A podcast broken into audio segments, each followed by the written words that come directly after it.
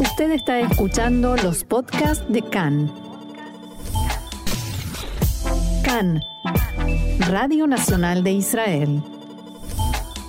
Seguimos aquí en CAN en español, Radio Reca, Radio Nacional de Israel, y vamos a hablar ahora del tema económico eh, sobre específicamente las tasas de interés que han subido y para eso contamos con la ayuda siempre, siempre invalorable de Sandra Soriano, que es asesora financiera en temas de préstamos hipotecarios y también en finanzas familiares. Sandra, una vez más te doy la bienvenida a CAN en Español. Marcelo Kisileski te saluda. ¿Cómo estás? Bien, Marcelo, ¿cómo estás vos? Muy bien, muy bien. Vamos a primero a decir, a sacar una radiografía de qué es lo que pasó. Se aumentó el interés, la tasa de interés por el Banco eh, Central de Israel ¿A cuánto y de cuánto? Ok. Em, el Banco de Israel ya, ya empezó a subir el interés, ya ha subido varias veces, digamos, el interés en Israel eh, cada mes y medio, más o menos, o sea, está eh, estipulado por anticipado las fechas, eh, se determina si queda igual, si sube o si baja, y ya van varias veces que el interés va subiendo, nosotros vamos atrás de Estados Unidos, por ejemplo, y de lo que está pasando en el resto del mundo, eh, el interés subió ahora a 1.25. Recordemos que hace unos, o sea, el año pasado y durante muchos años el interés estuvo en 0.1, eh, o sea que ha subido bastante y, y ahora está en 1.25. Y Banco Israel ya dijo que en los próximos eh, meses, de seis a nueve meses, el interés va a subir, va a seguir subiendo hasta dos y medio, dos setenta y cinco, una cosa así.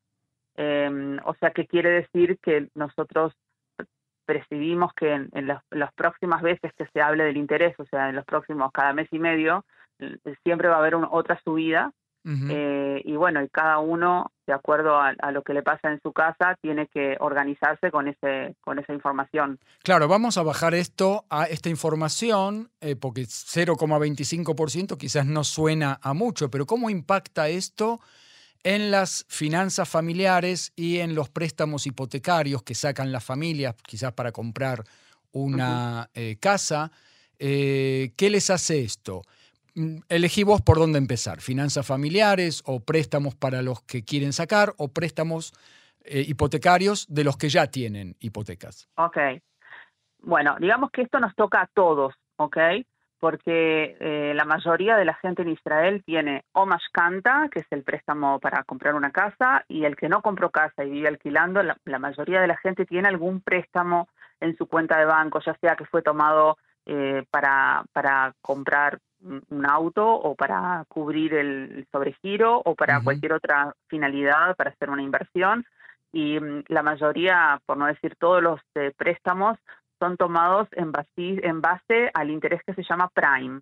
Prime es el, el interés del Banco Israel más uno y medio. O sea, si el interés del Banco Israel hoy en día está en 1.25 más uno y medio, quiere decir que el prime hoy en día está 2.75, ¿ok? Durante mucho tiempo el prime estuvo en 1.6 porque era 0.1 más 1,5. Quiere decir que el interés subió en más de un 1%. Y eso quiere decir que todo el que tiene algún préstamo particular o canta y tiene una parte o todo su préstamo en el interés del prime, la devolución mensual en este momento le subió, ya le subió, y según lo que están diciendo en el Banco de Israel, va a seguir subiendo. Entonces, si uno tiene un presupuesto familiar, y yo siempre recomiendo eh, revisar todo el tiempo los gastos que tenemos, los ingresos que tenemos para ver que estamos equilibrados y si no estamos equilibrados poder hacer algo ahora y no cuando ya llegamos a un desequilibrio muy grande. Quiere decir que la devolución mensual que teníamos para préstamos o para Mashkanta, que era de X, ahora es X más algo más. Y va a seguir subiendo porque el prime va a seguir subiendo. Y cuando uno saca un préstamo a 20 mm, años o a 25 años, eso significa decenas de miles de shekels. Estamos hablando de muchísimo dinero, ¿no? Sí, es, es, bastante dinero, este, porque, digamos, si agarramos 100 mil shekels ¿sí? y los dividimos en 30 años, eh, entonces, eh, y, el, y el prime sube un poquito, son decenas de shkalim, pero por lo general el que tiene una mashkanta, no, el que tiene un préstamo eh, privado probablemente sea hasta 100 mil shekels. Entonces estamos hablando de decenas de shkalim que suben, ¿sí? pero el que y todo depende también a cuántos años tenemos el préstamo. Si el préstamo es a pocos años, entonces el impacto es mayor. Eh, si tenemos una mashkanta, por lo general la suma de la mashkanta es más grande, entonces eh, la devolución mensual sube más eh, porque tenemos una suma más grande. Suele ser muchas veces de en torno a un millón de shekels, 100 mil más, 100 menos. Sí, pero no, pero por lo general no es todo en prime. Siempre tenemos alguna parte que es en interés fijo, que el interés fijo si no, es, si no está indexado al índice de vida, entonces no sube si está indexado, eso también está subiendo. O sea que todo el que tiene una mascanta en este momento, si está acostumbrado a ver una devolución mensual, va a haber una devolución mensual mayor. Y eso implica que sí hay que revisar el presupuesto familiar y ver qué podemos hacer con eso. O sea, tenemos que o agrandar nuestro ingreso si tenemos alguna posibilidad, o bajar nuestros gastos, que no es fácil en este momento porque todo se está encareciendo. O sea que es el momento de apretar el cinturón y ver qué es lo que podemos hacer con nuestros gastos mensuales, ¿sí? porque todo se encarece, también nuestra mascanta, también nuestros préstamos. De alguna manera tenemos que ver cómo disminuir algún gasto para no desequilibrar el presupuesto. O sea que el que ya tiene un préstamo o el que tiene una mascanta, un préstamo hipotecario para comprar una casa, el, el tip, el consejo es abrir un Excel, una tabla y ponerse, dedicarse un buen tiempo a revisar sus gastos, a revisar sus ingresos, ver de dónde puede reducir los gastos y dónde puede aumentar los ingresos. Exacto, exacto. ¿Qué pasa con eh, las personas que están pensando en comprar una casa? Estamos hablando de matrimonios jóvenes, por un lado, o, o no, o personas que quieren aumentar el nivel de vida de su casa, o em, inversores que quieren comprar una, segunda, una segunda vivienda como inversión. ¿Qué pasa con ellos? Los que están pensando, ¿qué hago ahora? Mira, los precios de las casas todos saben que han subido eh, en forma, o sea, bastante grande en los últimos meses. y a toda este velocidad. A toda velocidad. Sí, sí, sí, totalmente. Han subido muchísimos los precios y, bueno, y eso es algo que el, que va a comprar una casa no le tengo que decir yo, lo ve, eh, que los precios subieron un montón. Eh, y lo que, lo que yo recomiendo de todo corazón es cuando alguien viene y me dice, bueno, yo quiero comprar una casa y puedo devolver por mes, supongamos, 4.000 shekel, ¿ok? Entonces yo digo, ok, si lo que podés devolver son 4.000 shekel, vamos a hacer una mascanta con devolución de 3.500. ¿Por qué? Porque si yo ya sé de antemano que el prime va a subir, eh, entonces yo tengo que tomar en cuenta que la devolución mensual que nosotros vemos ahora no es real, no es la que va a seguir siendo. Yo ya sé desde ahora que en los próximos meses va a subir. O sea que la devolución mensual tiene que ser menor ahora de lo que yo sé que va a ser, que va a ser después. Eh, ¿Estás recomendando a los que están pensando en comprar, todavía no encontraron la casa, decidirse rápido porque en dos semanas o en un mes como mucho van a ser 100 mil shekel más o 200 mil shekel más? Mira, por un lado yo digo que sí hay que comprar eh, bastante rápido, pero por otro lado yo creo que la programación previa es siempre, siempre, siempre, siempre yo digo que eso es lo más crítico cuando uno compra una casa, ¿no? Comprar programando bien que realmente el paso que estamos por dar es algo que nos va a ayudar y no algo que nos va a hundir económicamente. Eh, a veces es importante poder entender que estamos entrando en algo que es más grande de lo que pensamos y retirarnos del programa y puede ser algo mucho mejor que apurarse, ¿ok? Pero si una persona ya hizo todos los cálculos y está seguro que eso es lo que puede comprar y está seguro que eso es lo que puede devolver y está todo dentro de un programa económico, sí, es conveniente apurarse porque, eh, porque yo creo em, que, que, en este momento los intereses suben, los precios suben. Por otro lado, em, eh, al Banco de Israel, al, al, al subir los intereses, lo que está tratando de hacer es frenar la subida de precios. Está tratando o sea, todavía nosotros no sabemos si esto se va a lograr o no. Yo creo que, puede ser que se logre una frenada de precios. Eh, es más difícil en Israel ver una bajada de precios, pero sí es importante lo que están tratando de hacer para frenar la subida impresionante que, sucedió en este último medio año.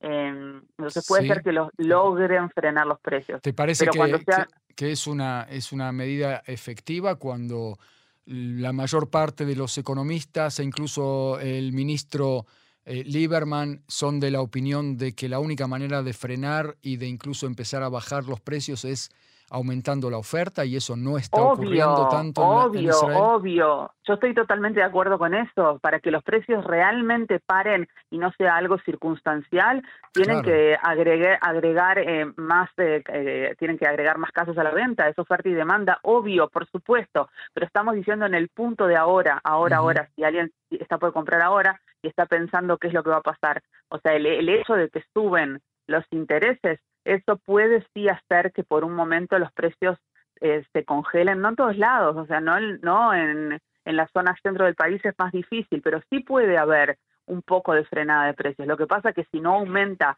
la oferta, esto va a ser algo circunstancial y después los precios se van a disparar otra vez.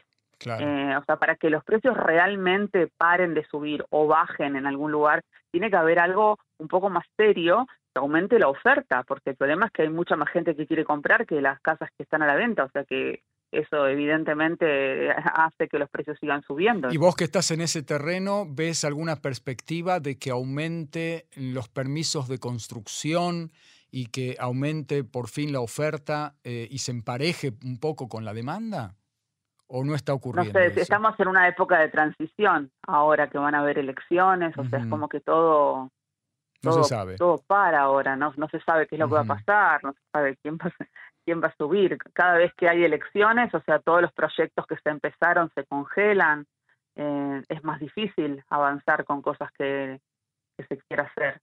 Estamos en, una época de transición. Claro. Y eh, volviendo a, las perspectivas eh, del Banco Central de Israel, el Banco Israel, eh, ¿Hay alguna perspectiva más que hayan informado que van a volver a aumentar y a cuánto sería?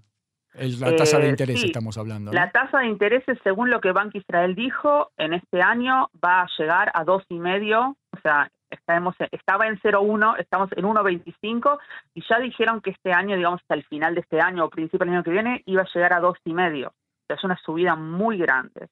Eh, bueno, vamos, eh, por supuesto que Banco Israel cada vez que hace una subida de interés o bajada de interés, pues, eh, de una vez a la otra estudian qué es lo que pasa en el mercado y eso eh, hace que después decidan si subir o no y en cuánto el interés. O sea que la decisión puede variar de acuerdo a, a cómo ellos ven que eso influye en el mercado.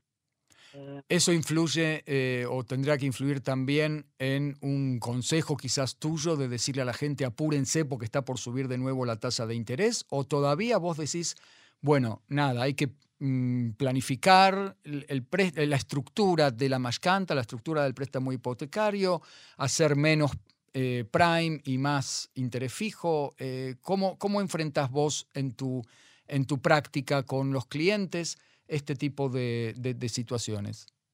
Mira, otra vez, eh, eh, la persona que ya, hizo toda la programación y está tranquilo con, con, el, con el paso que está por dar, yo creo que sí es el momento de apurarse. El que recién está empezando a pensar en comprar casa tiene que mm, planificar muy bien. Yo cuando me siento con clientes, la parte de la planificación es crítica eh, para entender cuánto, en cuánto pueden comprar una casa, cuál es el, el punto máximo, digamos, de precio de casa que pueden comprar sin que eso los comprometa económicamente y los entre en un problema. Eh, y por supuesto, cuando en el momento que vamos a, ver de qué manera tomar la mascanta, si tomar más en prime o más en interés fijo, hay que programar de acuerdo a la, a la persona que tengo frente a mí, si es una familia que compra ahora una casa por largo plazo, si es un inversor, si es una persona que compra ahora y está pensando en vender esta casa de acá a pocos años porque compró lo que pudo comprar ahora, pero es chica y los chicos crecen y se van a tener que mudar. Eh, de acuerdo a a todos los datos que yo tengo, veo, pero el interés fijo también subió, no subió solo el prime. El interés fijo también subió a consecuencia de, todos los cambios. Entonces, toda la mascanta es más cara. Eh, así que sí es súper importante la parte de la planificación. Y otra vez, si una persona ya hizo la planificación y está seguro de lo que puede comprar, a mi forma de ver, sí hay que apurarse a comprar. El que recién empezó, primero una muy buena planificación y después sí, y después sí, una vez que tenga terminada la planificación, apurarse a comprar. Aparte que es como que mucha gente dice, busco, busco, pero no hay casas. Claro. Eh, eh, pasando, Sandra, al tema de eh, las finanzas familiares, vos sos asesora también en finanzas familiares en general, y tenemos una ola de encarecimientos tremenda que va más allá de, las viviendas solamente, los huevos están subiendo en el supermercado eh, y, los alimentos, todo esto tiene que ver también con una situación mundial, la guerra en Ucrania, etcétera, etcétera. ¿Qué, eh, ¿Con qué te encontrás vos en tu práctica? Eh, ¿qué, ¿Qué tipo de consejos das? ¿Qué tipo de consejos podés dar aquí para nosotros, aquí en CAN en español? Mira, la situación no es fácil para nadie porque es como que todavía los sueldos no han subido y cada cosa que uno va a comprar, como decís vos, desde, el supermercado, si tenemos que ir a comprar eh, ropa, zapatos, cualquier cosa, todo se ha encarecido y cada día vemos en las noticias que otra cosa se encarece.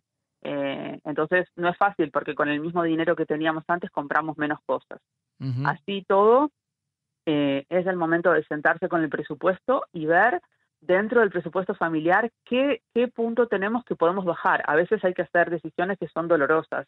Eso es algo que no es fácil porque cuando nosotros tenemos determinado eh, nivel de gastos, también sí, para nosotros es un, un nivel básico. O sea, si una persona me dice, pero nosotros no viajamos al exterior, nosotros no somos de gastar mucho dinero y de todos modos no nos alcanza el dinero. Eh, es como que es una realidad, es una realidad dolorosa, porque vos decís, bueno, entonces, ¿dónde bajo en el presupuesto? ¿Y de dónde más a la gente le cuesta cortar, según tu experiencia? En todo lo que tiene que ver con los hijos. Mm. Eh, el que manda a sus hijos a un profesor particular porque le es difícil, algo en la escuela, o el que manda a sus hijos a alguna actividad extracurricular. Eh, todas las cosas que son con los chicos son las cosas más difíciles de, cortar. Em, yo siempre digo que lo más fácil de bajar eh, menos doloroso, digamos, es el supermercado. Mm. Eh, porque en el supermercado hay distintas posibilidades. Nosotros acostumbramos a, comprar determinadas cosas, pero en el supermercado en primer lugar, si uno se sienta y hace una lista y ve realmente lo que puede gastar y cuánto, es el primer lugar donde uno puede bajar un poco. Este, pero no es fácil, no es fácil porque también la familia que no gasta mucha plata se acostumbró a determinados gastos. también la familia que gasta mucha plata se acostumbró a determinados gastos. Es muy difícil cambiar las costumbres de los gastos que tenemos, pero, pero no hay más remedio, porque como dije al principio, con la misma plata compras menos. Entonces sí hay que sentarse con el presupuesto, decir, bueno, nuestros ingresos son X, siempre hay que dejar un poquito de ese X en el costado para un gasto no previsto, que puede ser un dentista, que puede ser algo que se rompió en la casa y tenemos que cambiar sí o sí. Eh, y, y, siempre hay que dejar un poquito en el costado y con el resto nos tenemos que arreglar imaginándonos eh, como si fuera hace muchos, muchos años atrás, cuando no habían tarjeta de créditos, cuando no habían eh, cuotas, eh, que tenemos una plata que recibimos del sueldo, que la tenemos en la mano y que la dividimos en, billetes. Bueno, ponemos esta plata es para el súper, esta plata es para para comprar zapatos que justo se rompieron y necesitamos, y esto es para la electricidad, esto es para la arnona, esto es para el agua, esto es para el alquiler o la mascanta. Eh, y si dividimos la plata en billetes, tenemos que ver que realmente nos alcanza para todos los rubros que tenemos. El problema también es que nosotros nos acostumbramos que la plata se paga un mes más tarde, que las cosas se pueden dividir en cuotas. Entonces a veces uno empieza el mes claro. y sí, y ya ve que tiene gastos anteriores de cosas que fueron de antes. Que veníamos pagando, claro. Muy bien, con estas noticias no del todo buenas, Sandra, esta vez, eh, nos vamos a despedir. Yo te quiero agradecer muchísimo eh, estos consejos y este nuevo paso por CAN en español. Muchísimas, muchísimas gracias. ¿eh? Bueno, con mucho gusto. Acá, acá estoy cuando quieras que hablemos de nuevo. Bárbaro. Sandra Soriano, asesora en temas de Mashkanta, el préstamo hipotecario eh, que, todos los, que tantos israelíes sufren en su día a día y también asesora en finanzas familiares. Muchísimas, muchísimas gracias. Shalom, shalom. Shalom.